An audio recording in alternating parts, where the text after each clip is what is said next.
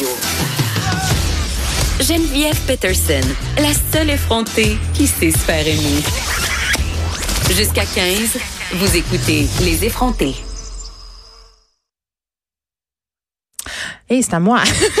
c'est tellement drôle. J'étais encore en vacances, j'étais encore en, Jamaïque, tout le monde. Non, c'est pas vrai, c'est parce que j'étais trop excitée. Euh, je pensais au roman La trajectoire des confettis que David Quentin, à qui on va parler à l'instant, me recommandait avant que je parte en vacances parce que vous le savez pas, ça va devenir votre libraire à vous aussi. Parce que moi, c'est mon secret que je garde depuis plusieurs années, euh, depuis qu'on se connaît, en fait, depuis que j'écris La déesse des mouches à feu en 2014. Allô, David?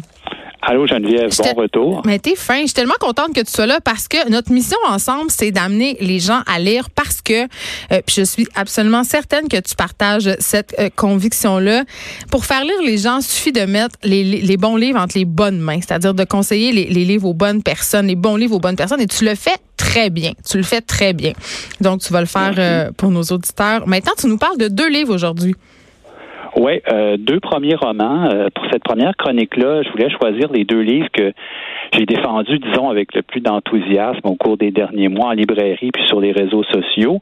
Euh, c'est d'une part deux premiers romans donc d'autrices. la première, donc, on parlait de la trajectoire des confettis de Marie-Ève fin trentaine, et dans le deuxième cas, on va en parler un petit peu plus tard, Suzanne Travolta d'Elisabeth Benoît, qui elle est fin quarantaine. Je trouve ça intéressant parce que c'est des premiers livres, mais écrits par des femmes qui ont de la, maturité, qui, qui, imposent un univers qui est très fort. Puis c'est c'est ça que je recherche un peu dans les livres, des livres inventifs qui sont drôles et qui sont intéressants, puis qui nous font comprendre le monde un peu dans lequel on vit. Donc, pour commencer avec euh, avec le livre de Marie-Ève Thuot, ben c'est un livre qui que moi, dès, dès que j'ai commencé, dès les premières pages, on, on, reste surpris. Il y a une scène, une sorte de morceau d'anthologie qui se passe dans un bar assez loufoque.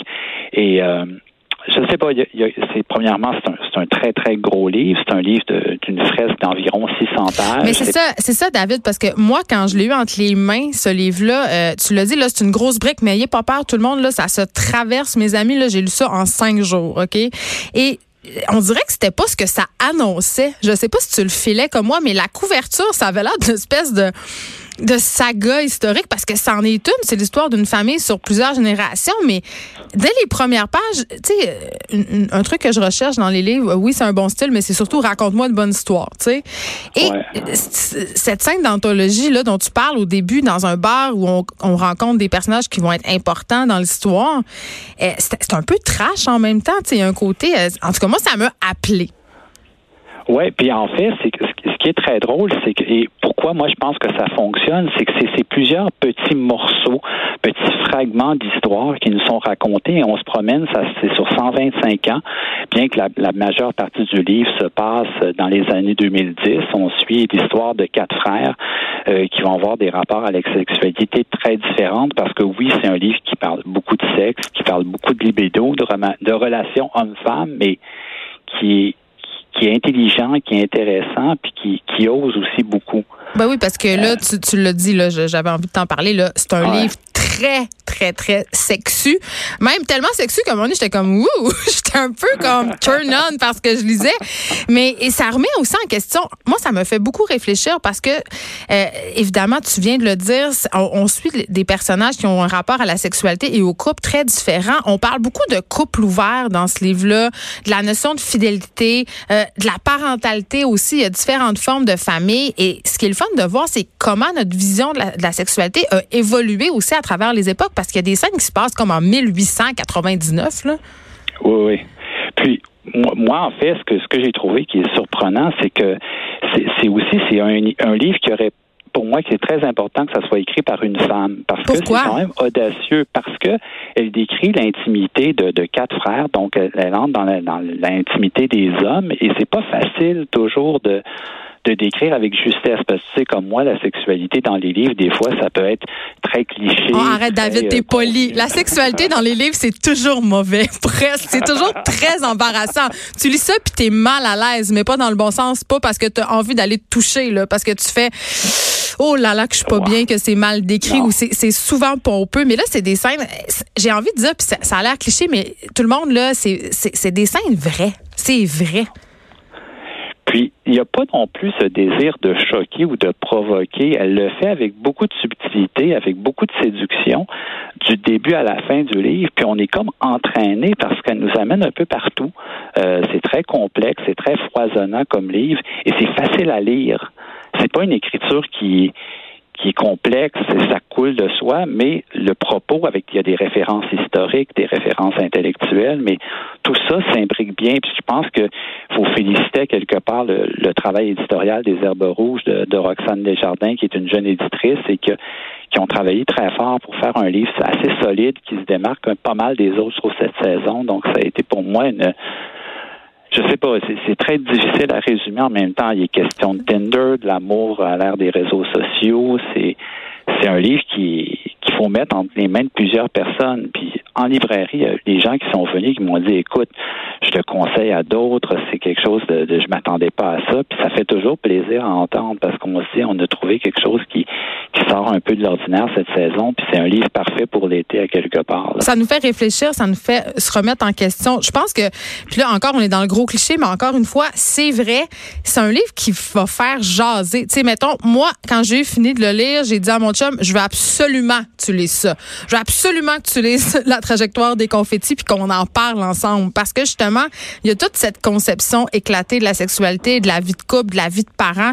Euh, Marie-Ève, euh, tu vois, elle met pas des gants blancs là, pour parler des affaires. la seule petite, on a le droit, on a le droit de faire une petite critique. La seule petite affaire, euh, c'est que oui, c'est facile à lire, c'est pas un style qui est empoulé, mais j'ai trouvé que justement parce que c'est une grosse fresque, il y a beaucoup de personnages. Des fois, j'étais un peu mêlée. Tu sais, je me, je me demandais que je m'aurais pris une carte, j'aurais pris un arbre généalogique à certains moments. Mais écoute, il faut, il faut, il faut le lire aussi. Il faut, il faut embarquer dedans puis se lancer puis en lire une centaine de pages pour avancer. Parce que c'est sûr qu'on peut en perdre, on perd le fil, mais en tout cas, on, on, pourrait, on pourrait en parler longtemps. C'est un livre assez exceptionnel. Donc, la trajectoire des confettis de Marie-Ève Thuot, c'est pour moi la lecture de l'été idéale. C'est à découvrir absolument et ça va faire parler autour de vous, c'est sûr. Moi, c'est mon grand coup de cœur. Je le dis, allez vous chercher ça. C'est le... En tout cas... Euh, je vais dire un gros mot, là, mais je pense que c'est le meilleur livre que j'ai lu cette année, peut-être avec Ouvrir son cœur d'Alexis Morin. Je trouve que c'est euh, c'est mon gros coup de cœur. Allez, allez vous chercher. Puis là, le prochain, tu me l'as aussi conseillé. Je suis en train de le lire. Je l'ai pas fini encore. Je vais réserver mon jugement, David, parce que non, mais il y a des livres des fois qui nous, qui nous, tu sais, qui nous dérangent. On sait pas trop pourquoi. On sait pas si on les aime ou si on les haït. Puis Suzanne Travolta, pour moi, d'Elisabeth Benoît, c'est un livre qui, qui me fait cet effet-là. Mais tu vas me parler avant parce que c'est chez Paul. Puis ça, c'est un éditeur qui est français. Puis c'est rare qu'on voit des Québécois publier là. On a-tu un petit potin? On a-tu quelque chose? Ben écoute, moi, ce livre-là, pour t'expliquer un petit peu la petite histoire, je, en mars dernier, je travaillais au Salon du Livre Paris. Euh, je vais au bureau de, de Paul, je renvoie une rencontre avec Jean-Paul Hirsch, qui est le directeur commercial, puis il me dit, écoute, on, on, sort pour la première fois de notre histoire une Québécoise, parce qu'il avait déjà publié un Québécois dans les années 90, Michael Delille. On publie une première, pour la première fois une Québécoise. C'est un premier roman, c'est une fille qui a la fin quarantaine. C'est la fille d'un écrivain méconnu au Québec qui s'appelle Jacques Benoît, qui a aussi été critique de vin à la presse dans les années 80. Euh, et puis, écoute, c'est un livre extraordinaire, un des derniers livres que, que Paul, d'ailleurs, euh, qui a publié Emmanuel Carrère, Maria Dariussec, euh, Martin Vinclair, j'en passe. c'est une grande maison, là, oui. C'est une grande, très, très grande maison. C'est hyper prestigieux pour une, pour une Québécoise. pour un premier livre? Oui, Absolument. Et, et moi, tu, vois, ça m'a fait penser, euh, il y a quelques semaines, je suis allé voir la femme de mon frère, de Mona Chokri, puis j'ai ressenti un peu le même plaisir, un peu euh, dans, à travers l'humour, le côté un peu décalé, euh, qui laisse plein de portes ouvertes au film et ce livre-là. Je trouve que c'est des univers qui se répondent peut-être dans le style. Il faut dire que une grande partie du livre... Dans le côté loufoque? Dans le côté loufoque, le côté un petit peu décalé de l'humour, euh, ça se passe dans le Myland, il faut le dire, mais pas le Myland d'aujourd'hui, le Myland du début des années 2000, avant que ça devienne hyper branché à la mode. OK, pas le euh, Myland qui nous gosse des hipsters, là. Le, vrai bon Myland. Ben, c'est le côté un peu multiculturel. Euh, la rue Waverly, il est question du Café Olympico. Donc, moi, c'est un quartier que je connais bien. Puis, on dirait qu'en lisant le livre, j'avais plein de références. Ça commence, le livre, pour raconter rapidement l'histoire en vitesse, euh, c'est Suzanne Travolta, ça n'a rien à voir avec John en passant, mais c'est une des une des narratrices, une des narratrices qui euh, découvre que sa voisine s'est suicidée. C'est une fille qui fait dans le théâtre expérimental et de fil en aiguille, elle s'en va euh, assister au service et elle va rencontrer plein de monde, dont son frère qui, qui gravitait autour d'elle on ne sait pas trop. Il y a toujours un, côté un petit peu faux polar. Elle va se faire euh, enquêter. Il y a un côté filature. Attends, je l'ai pas fini. Moi, je me demandais, c'est une affaire d'agent secret? pourquoi ils surveillent ce monde-là? ça, m'énerve. Je comprends rien. Qu'est-ce qui se passe dans ben, ce livre-là? En fait, c'est que moi, ce que j'aime, c'est que tu n'as pas, pas nécessairement de réponse, mais, mais c'est toute cette tradition-là de la littérature, des éditions de minuit de POL qui, mm-hmm. Yves Ravé, qui fait un peu, qui, qui détourne un peu les codes habituels du polar, puis qui s'en empare, puis qui en fait quelque chose d'un peu surprenant. Puis moi, ça me plaît beaucoup parce que j'entre dans le jeu, puis c'est la langue que j'aime. J'aime beaucoup la façon dont c'est écrit. C'est très différent du livre de, de Marie-Ève Thuot, mais je trouve qu'il y a une sensibilité qui est, qui est, qui est forte, puis j'ai hâte de voir la suite, mais c'est un premier livre qui, il y avait tout pour me déplaire parce que je me disais, elle va, en parlant du Myland, ça va être bon, ça va être les hipsters, tout ça, ça va, ça va ah, Tu l'attendais avec une brique et un fanal, c'est ça que tu oui, nous absolument, dis? Ah. absolument. Tu fais ça des fois. J'ai été, j'ai été surpris parce que il y a beaucoup de discussions, c'est super bavard, puis elle nous amène dans. Mais, mais moi, j'ai trouvé que c'est un livre, puis j'ai autant de, de, très, très bons retours sur Suzanne Travolta que sur la trajectoire des confettis. C'était les deux choix qui me paraissaient évident pour euh, pour cette première chronique-là. Je me disais, c'est si, je peux pas choisir d'autres livres. Bon, il y aura dans les prochaines semaines autre chose que j'ai adoré aussi, mais ça a été mes deux euh, mes deux surprises du début de l'année en littérature. Et pour moi, c'est un livre québécois, même si c'est paru en France. Et ben, c'est une québécoise. C'est une québécoise, même si ça fait dix ans qu'elle est, est, est, à Paris, elle travaille dans le milieu de l'informatique. Et justement, Marie-Ève Thuot, on, disait, elle est une musicienne. Donc, c'est des gens qui viennent pas nécessairement de la littérature. Et c'est ça, moi, qui, qui me plaît de plus en plus, c'est de découvrir des gens qui, qui arrivent avec des angles, des approches différentes. Donc, vraiment... Euh, à découvrir. Mais moi, mais néanmoins, David, j'ai l'impression, puis là, c'est peut-être juste une impression, mais je, me dis que Suzanne Travolta va moins faire l'unanimité que la trajectoire des confettis. J'ai l'impression qu'on aime ce livre-là ou qu'on l'aime pas. Même si moi, je ne sais pas encore dans quel camp je me situe. J'en ai aucune idée, mais c'est quand même un, c'est particulier comme univers. Tu sais, les gens qui aiment, euh, ça, c'est, peut-être que j'ai pas rapport, mais des fois, ça m'a fait penser à Daniel Pennac un peu dans, dans le, dans l'espèce de délire policier bizarre.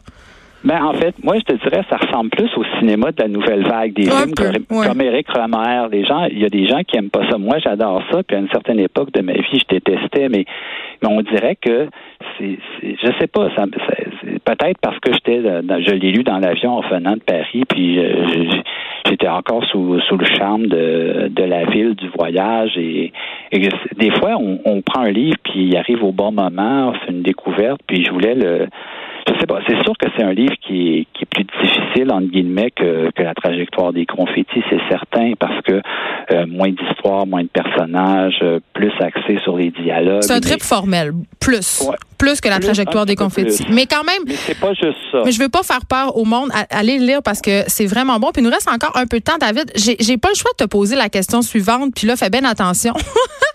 euh, ces deux livres-là, ce sont des premiers romans, OK?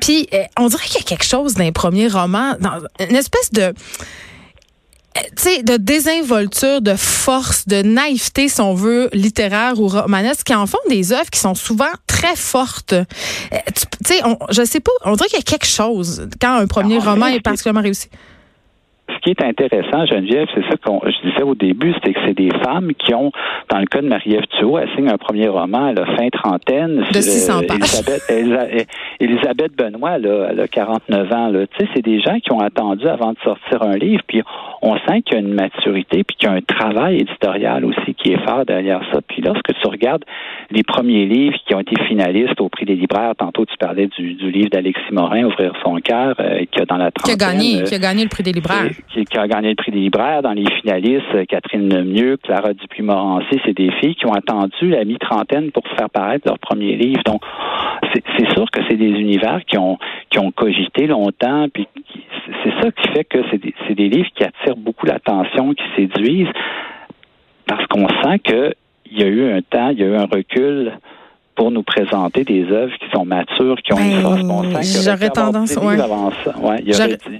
J'aurais tendance à dire que je suis d'accord parce qu'on dirait qu'il y a une mode depuis quelques années de publier le plus vite possible. On a plein de petits livres de, de filles puis de gars de 23 ans qui nous font des premiers romans de 10 000, 10 000 mots euh, qui sont des plaquettes. Puis tu, tu te dis, tu lis puis tu fais, ah, je vois, c'est intéressant, il y a un certain talent, mais je, il me semble que dans cinq ans, ça aurait été meilleur. Je, je sais pas si on ben est en même place, mais je sais pas c'est le rôle de l'éditeur aussi de dire écoute, on va attendre, on va prendre le temps, on va attendre encore quelques années. C'est, par exemple, anecdote, la trajectoire des confettis, Marie-Ève elle a travaillé, c'est un livre qu'elle a écrit en quatre mois, mais qu'elle a, elle aura travaillé pendant deux ans avec son éditrice. Donc, c'est sûr que ça fait une différence sur la construction, sur la forme. Ça donne des livres qui sont plus fluides, qui sont, qui sont mieux fignolés au, en, bout, en bout de ligne. Donc, c'est, c'est certain que maintenant, c'est moi, c'est ce que je recherche, c'est des univers nouveaux et des univers qui sont construits, qui sont forts, qui détonnent, puis qui surprennent. Puis c'est ça que je vais essayer de te proposer là, tout au long de la, tout au long de l'été. Mais je suis vraiment contente, puis on va. J'ai hâte que tu nous présentes tes nouveaux coups de cœur. Tu vas revenir euh, assez souvent, David Quentin, libraire. Puis je, vous le répète, tout le monde là, c'est important euh, pour moi les livres. Donc je, je, tenais vraiment à vous faire des suggestions euh, de lecture pour cet été parce que l'été évidemment c'est un moment qu'on prend pour s'arrêter. Donc pour lire, on a toutes des vies de fous. Fait que voilà. Merci, David. Tu vas nous revenir. J'ai déjà hâte à la prochaine fois. Oui, merci, Geneviève. bon, bon retour encore une fois. Oui. Euh, bon, je vais, je vais revenir sur Terre.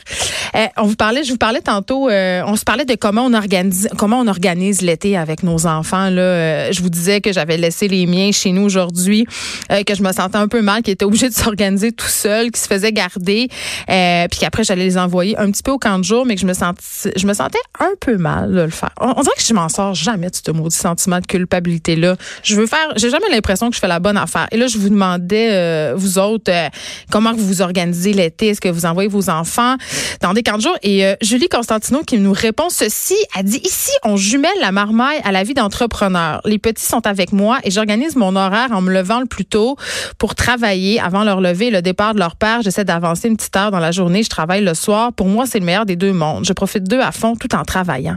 Et moi, quand je lis ça, Julie, là, je vous lève mon chapeau, mais tellement, là. Puis ça me rappelle, euh, ça me ramène à ma propre mère. Euh, tu sais, mes parents avaient leur bureau dans la maison, puis je me rappelle que ma mère travaillait l'avant-midi, puis que l'après-midi, elle était plus dans la maison avec moi. Mais ça prend quand même une méchante bonne discipline pas mal de d'organisation pour se lever tôt, travailler, s'occuper des enfants toute la journée puis être tu sais puis retravailler le soir là, dormez quand Julie? Vous dormez Est-ce que envoyez-moi votre écrivez-moi encore pour m'expliquer quand est-ce que vous vous reposez parce que aïe aïe là, c'est une méchante organisation. Donc voilà, je est bonne, je, je, je, suis jalouse d'elle. J'aimerais ça m'organiser mieux. Moi le matin, j'aime ça dormir puis le soir, je suis tellement fatiguée que je capable de travailler. On s'arrête un instant. De 13 à 15, les effrontés.